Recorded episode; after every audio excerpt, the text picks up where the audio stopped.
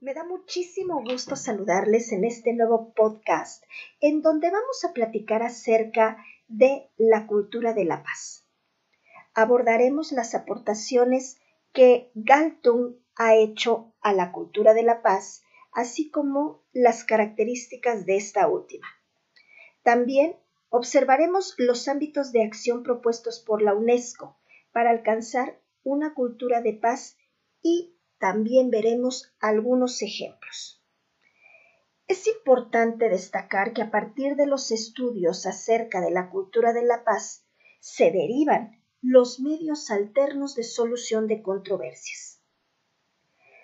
Las Naciones Unidas definen a la cultura de la paz como una serie de valores, actitudes y comportamientos que rechazan la violencia y previenen los conflictos tratando de atacar sus causas para solucionar los problemas mediante el diálogo y la negociación entre las personas, los grupos y las naciones.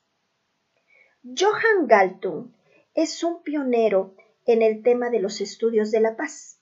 Es el fundador y participante de las siguientes instituciones.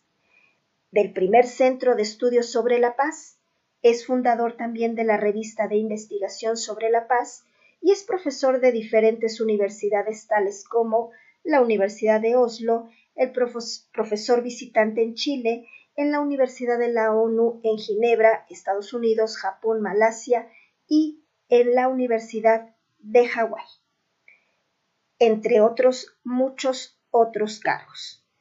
Los estudios de Galtung han perseguido establecer la base teórica enfocada en la investigación, en la educación y en todas las acciones por la paz. Galtung realiza un desarrollo de los conceptos alrededor de los distintos tipos de violencia, enunciándolos en tres descripciones. La primera, la violencia directa. Esta violencia es un suceso es generadora de ansiedad y desesperación en el momento en el que el orden establecido se ve desafiado. Esto genera un trauma, ya que se traslada a la sociedad, envolviendo todo y por ende se vuelve materia prima para generar procesos y acontecimientos históricos. Segundo, la violencia estructural. Esta violencia forma parte de un proceso coyuntural encontrado en el centro como una explotación. La clase dominante consigue muchos beneficios por encima del resto de la estructura, por lo que destaca un intercambio desigual. Esta desigualdad genera que las clases desfavorecidas vivan en la pobreza y puedan hasta morir de hambre o como víctimas de enfermedades. Este tipo de violencia marca no solamente el cuerpo de las personas, adicionalmente daña la mente y su espíritu. La tercera es la violencia cultural. Este concepto se refiere a todos aquellos aspectos de la cultura materializados en la religión, la ideología, el lenguaje y el arte. En la ciencia empírica y la ciencia formal como la lógica y las matemáticas, que pueden ser utilizados para justificar o legitimar la violencia directa o estructural. La violencia cultural origina que la violencia directa y estructural surjan y se perciban como no equivocadas. Al estudiar la violencia cultural se subraya la forma en que se legitima el acto de la violencia directa y la violencia estructural, transformándolas en aceptables para la sociedad. La violencia cultural actúa para generar un cambio en el utilitarismo moral, transformándolo del incorrecto al correcto o al aceptable. Como se ha podido apreciar, cada una de ellas, de estas violencias, tienen formas distintas. Unas resaltan más que otras, y a pesar de ello se relacionan entre sí debido a que unas legitiman y dan permiso a las otras dos. Johann Galtung también aborda el tema de las necesidades básicas de la sociedad, tales como la supervivencia, la cual es negada por la mortalidad, el bienestar, que es negado por el sufrimiento, la identidad, que es negada por la alienación, y la libertad, que es negada por la represión. La sumatoria de los conceptos anteriores en toda la sociedad estaría definiendo la paz, entendiendo que la paz no solamente se entiende como la falta de guerra, la cual puede terminar con la violencia directa exclusivamente, sino que adicionalmente existen otros factores que resaltan y deben ser resueltos para conseguir la verdadera paz. Muchos estudiosos de la teoría de la paz afirman que la obra de Galtung representa el 50% de los estudios para la paz. Las importantes aportaciones para una epistemología de la paz lo colocan como el punto de referencia más importante en este nuevo campo del conocimiento. La figura de Galton destaca no solo como uno de los pioneros en los estudios para la paz, sino como uno de los teóricos más importantes de nuestros tiempos, en lo que a ciencias sociales se puede hacer referencia. En los últimos años se han dado innumerables esfuerzos encaminados a estudiar y transformar los conflictos. Estos se encuentran albergados en manuales de mediación, de resolución y gestión de conflictos que hoy en día pueblan las bibliotecas y librerías. Puedo considerar oportuno mencionar que Galtung define el perfil o la identidad del conflicto como el conflicto es crisis y oportunidad. El conflicto es un hecho natural, estructural y permanente en el ser humano. El conflicto es una situación de objetivos incompatibles. Los conflictos no se solucionan, se transforman. El conflicto implica una experiencia vital holística.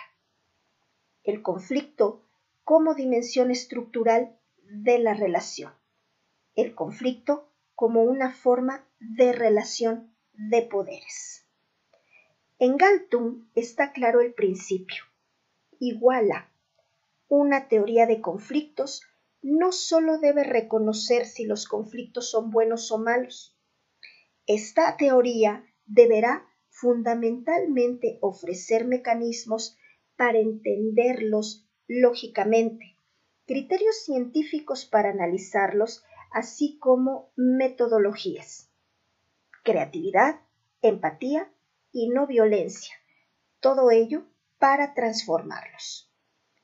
Una de las lecciones que Galtung afirma reiteradamente haber aprendido en más de 50 años de trabajo como investigador sobre la paz es que las teorías de los conflictos son para la eternidad. Evidentemente, esta constatación bastante realista en medio de un mundo en constante cambio tiene que empujar a una redefinición constante de las categorías mentales y por ende de las concepciones científicas que son los medios con los cuales nos acercamos a conocer y comprender la realidad en la que vivimos. Las dos hipótesis guía en el análisis de las tesis de Galtung son A. Es factible una teoría general de conflictos que abarque los diferentes niveles de existencia humana, micro, meso, macro y mega. B. El camino hacia la paz pasa a través de la teoría y la práctica de la resolución de conflictos, a través de una transformación y trascendencia. Ahora bien, la dimensión científica de los conflictos va a estar marcada a su vez en una forma transversal por algunas variables que comparte con los estudios para la, para la paz.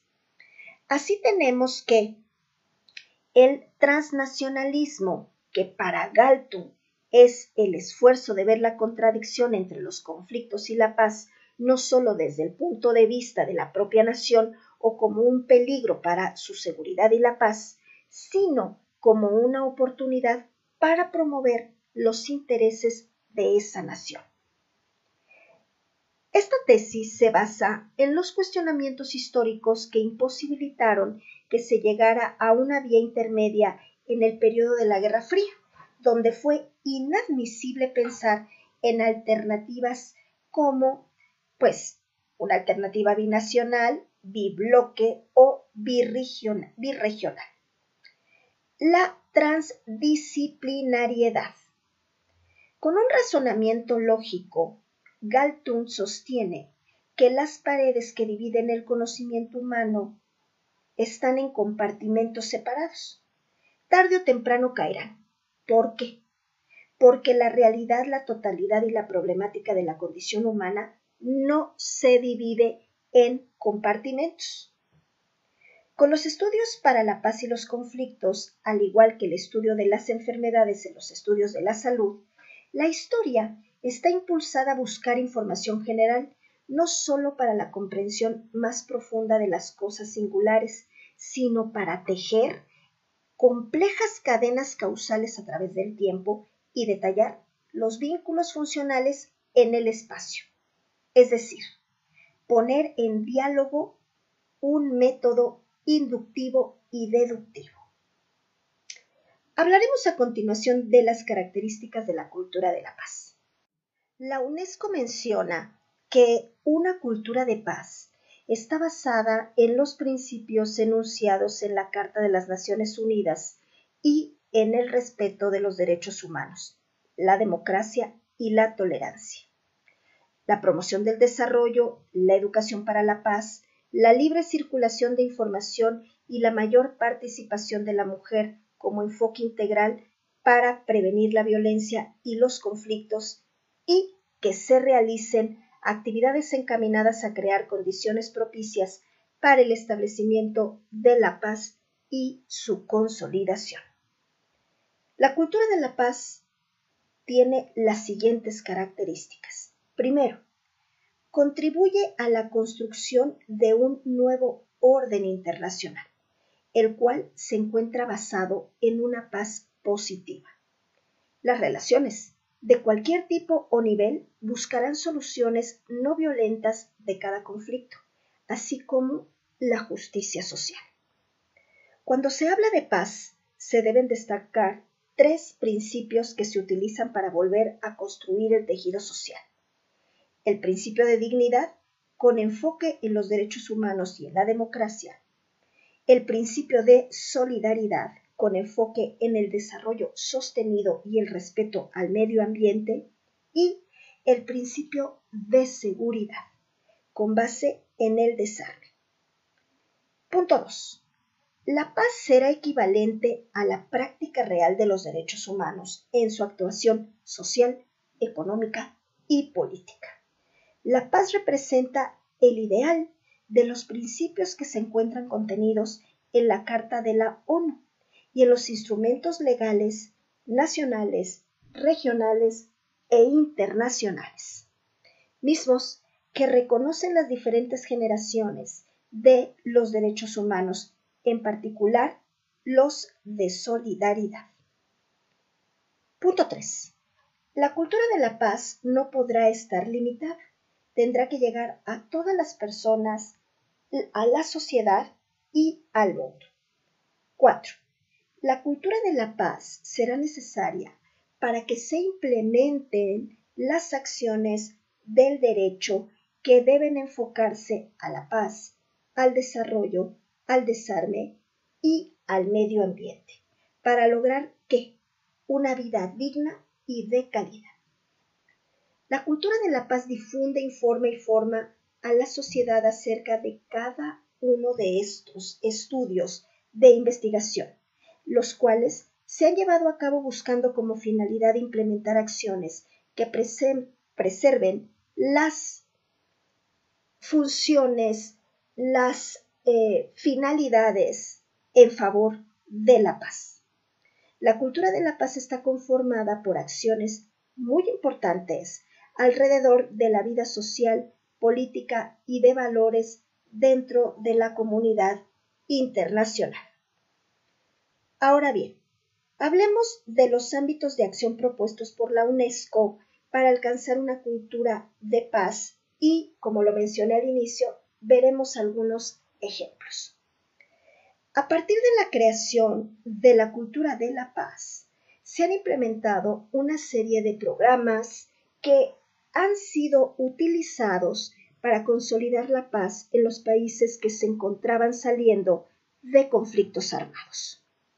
La UNESCO ha promovido el derecho a la educación de calidad y los avances científicos aplicados al desarrollo de los conocimientos, así como a las capacidades suficientes para que exista un progreso económico y social buscando como objetivo alcanzar la paz y el desarrollo sostenible. La UNESCO mantiene programas globales dirigidos a la sociedad para atender sus problemáticas, como cuáles, como el respeto de los derechos humanos, la solución no violenta de los conflictos, la igualdad entre hombres y mujeres, la participación democrática, la tolerancia y solidaridad entre pueblos y culturas, el desarrollo humano sostenible y el desarme global. Cada una de las actividades de la UNESCO se enfocan a fomentar la cultura de la paz, que exigen que todas sus áreas coordinen sus funciones alrededor de este objetivo. Existe la unidad de coordinación que va a vigilar que todos los sectores como la educación, la comunicación, la cultura, las ciencias y ciencias sociales formen, parte de los programas y respondan asertivamente a todos los Estados miembros. Esta área, la unidad de coordinación, va a impulsar y crear suficientes relaciones de colaboración dentro de la UNESCO. Ahora bien, la cultura de la paz es uno de los temas fundamentales de la estrategia y de acción de la UNESCO, siendo de las entidades más importantes que manejan y dirigen diversas actividades en muchos países alrededor del mundo para consolidar la paz y posterior a ello originar la salida de los conflictos armados. ¿Cómo qué países podemos mencionar? Angola, Burundi, eh, El Salvador, Etiopía, Haití, Liberia, Malí, Mozambique, Filipinas, Rusia, Somalia y Yugoslavia, entre otros. Se pretende implementar las siguientes acciones y en muchos casos se implementan. Primero, actividades con parlamentarios y demás representantes electos vinculadas a los aspectos fundamentales del ejercicio del poder, la democracia y la justicia social.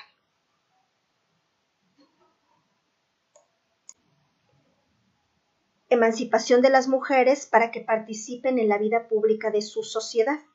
Formación e inserción social de los soldados desmovilizados implantación y fortalecimiento de medios de comunicación que contribuyan a promover una cultura de paz. Programas de educación cívica, una formación también para la gestión de conflictos y el ejercicio de la autoridad. Y por último, la promoción de los ideales democráticos.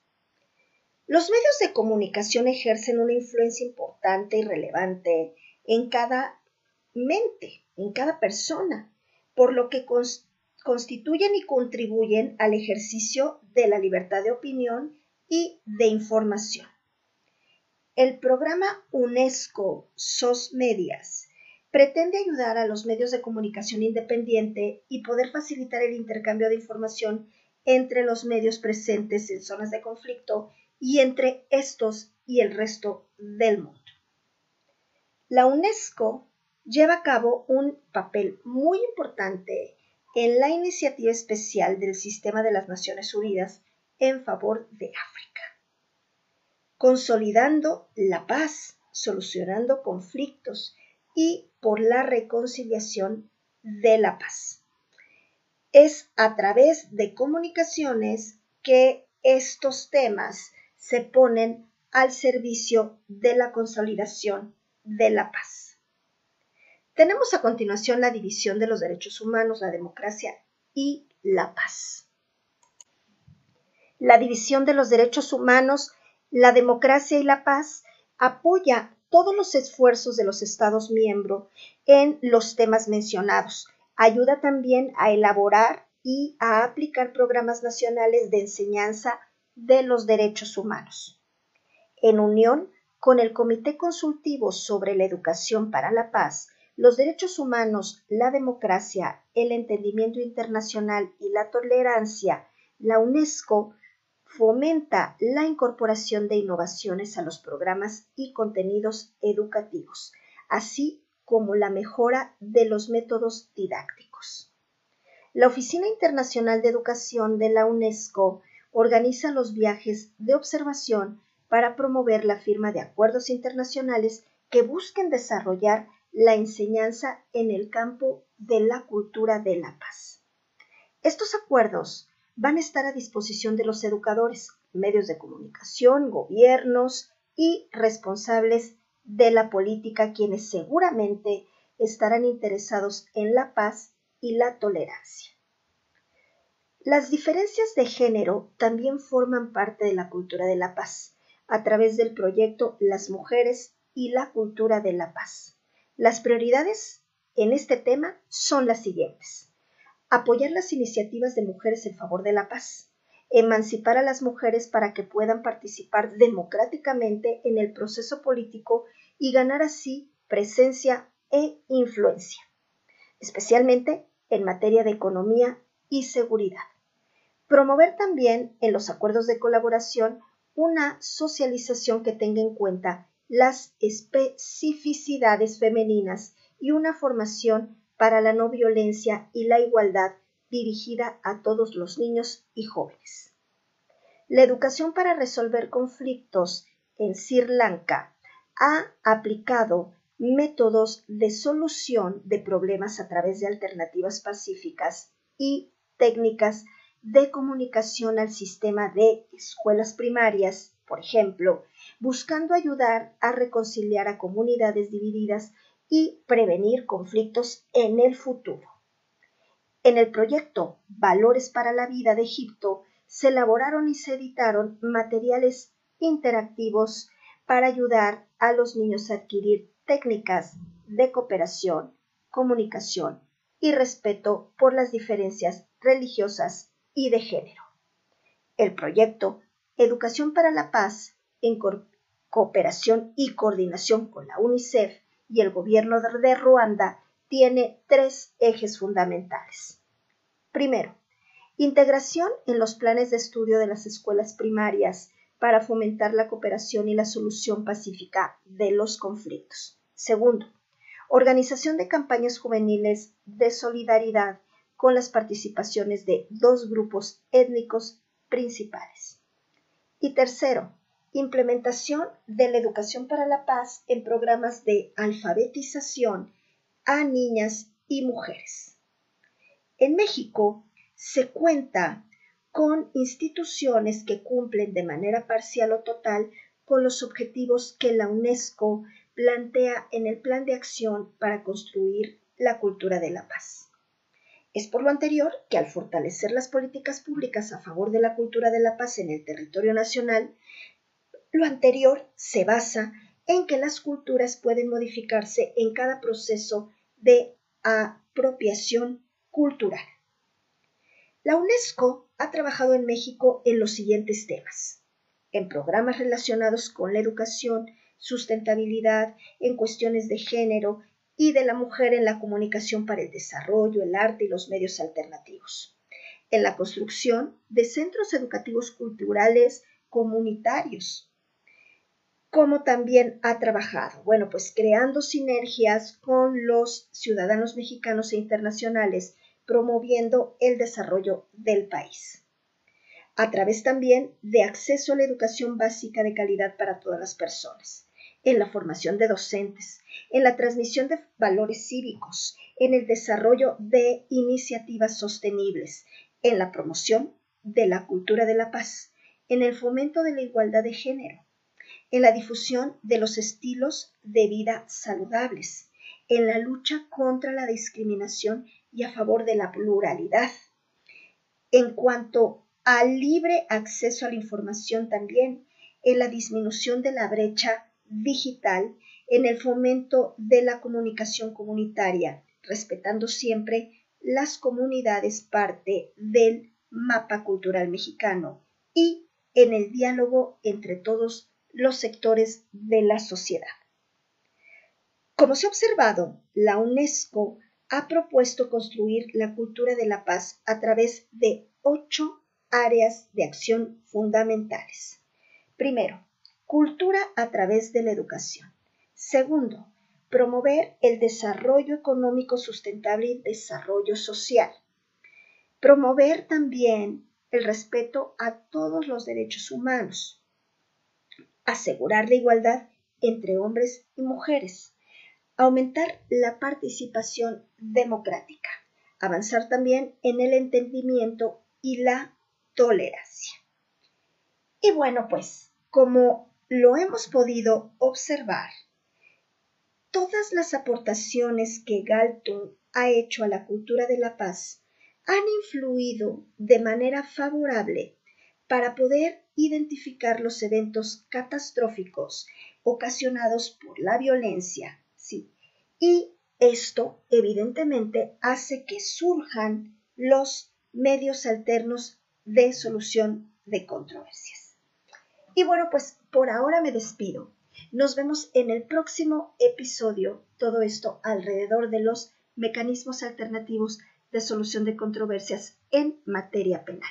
No olviden suscribirse a nuestro canal, activar la campanita para que les lleguen las notificaciones en cuanto subamos algún video denle like, muchos likes y compartan. Hasta pronto.